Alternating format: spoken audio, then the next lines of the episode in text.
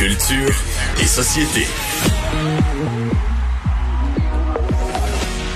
Fidèle à nos habitudes, on retrouve Anaïs Gertin-Lacroix pour célébrer le 13 octobre. Euh, Anaïs, qu'est-ce qu'on célèbre?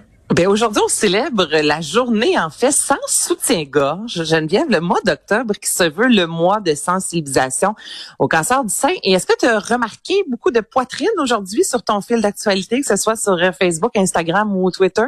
Non, j'ai pas poitrine sur mon fil.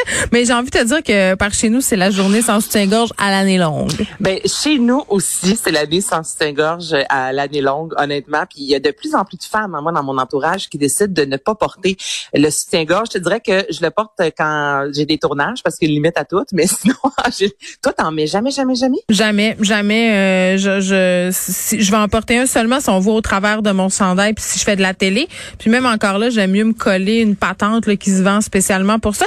Euh, L'année passée, euh, puis on dirait, euh, tu sais, la pandémie aussi, là, il y a beaucoup de personnes qui se sont habillées en mou vraiment pour faire du travail à domicile. Puis il y a beaucoup de femmes qui étaient des ayatollahs du soutien-gorge qui disaient, ah, moi, je sortirai jamais de chez nous sans soutien-gorge, je me sens tout nu. Parce que, tu sais, on a vraiment été sociabilisés de même, là. qui disaient, ben non, finalement, j'ai commencé par m'aventurer à l'épicerie, puis tout ça, puis il y a rien qui s'est passé, tu sais.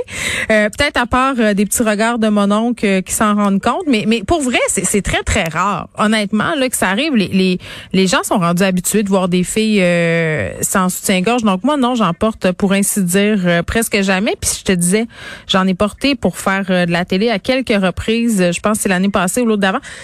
Euh, je me j'ai tout fait. Non, mais c'est parce que j'en mets tellement pas souvent que tu sais ça reste comme marqué euh, dans ah non, mon... on est tellement pas bien là ah, vivre au moins la oui, les armatures. Qui tendance. Et les armatures ça a aucun sens, les gros cerceaux là pour se dire ben non non écoute là ça te rentre dans le pot, les euh, bralettes qui ont connu depuis mettons les cinq dernières années vraiment au moins tu connaissent un franc succès, c'est beaucoup plus Mais il faut avoir des petits seins là, je, je veux pas comme c'est ça l'affaire là, à chaque fois que j'ai cette discussion là, mes amis à gros seins me disent "Ouais, mais c'est facile à dire pour toi euh, t'as pas des gros seins, moi je me j'ai pas de soutien, pas ça, une, une bralette, là, mais il y en a maintenant pour les poitrines plus volumineuses plus volumineuse, mais c'est vrai que toi et moi, on est dans l'autre catégorie un peu des seins. Ça se tient, puis on est correct comme ça, puis ça fait en sorte qu'on... Écoute, il y a du positif dans tout. Hein. Des fois, j'aurais aimé avoir une grosse poitrine, et des fois, Geneviève, je me dis que ça se prend quand même bien. Tout se tient en ordre, euh, ça reste à sa place. Et aujourd'hui, si jamais tu vois justement là, sur ton fil d'actualité euh, des poitrines, il y a toujours évidemment quelques filles qui se donnent à cœur joie dans la photo de la poitrine, là, parce que là, c'est la journée... Attends, je regarde sur Instagram, là, je, je, vois, je cherche des poitrines. C'est la journée... Il y en a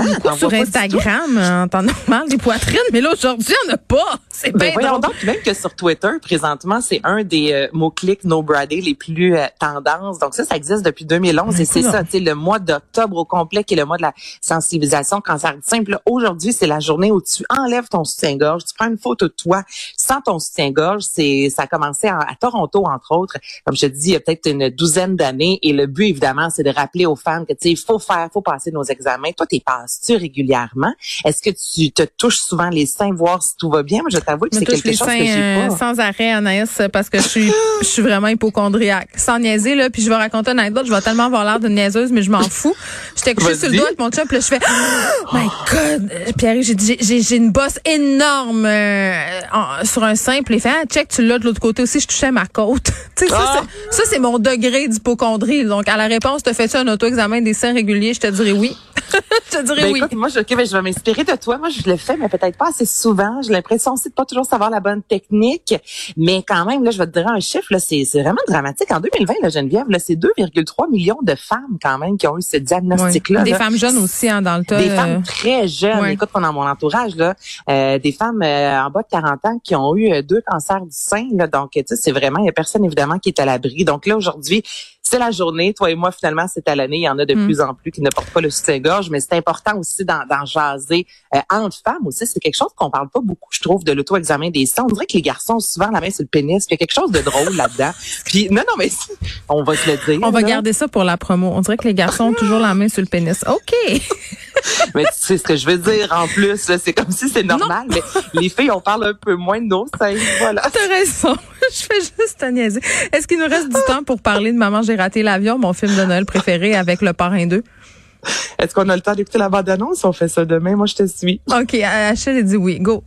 OK, go.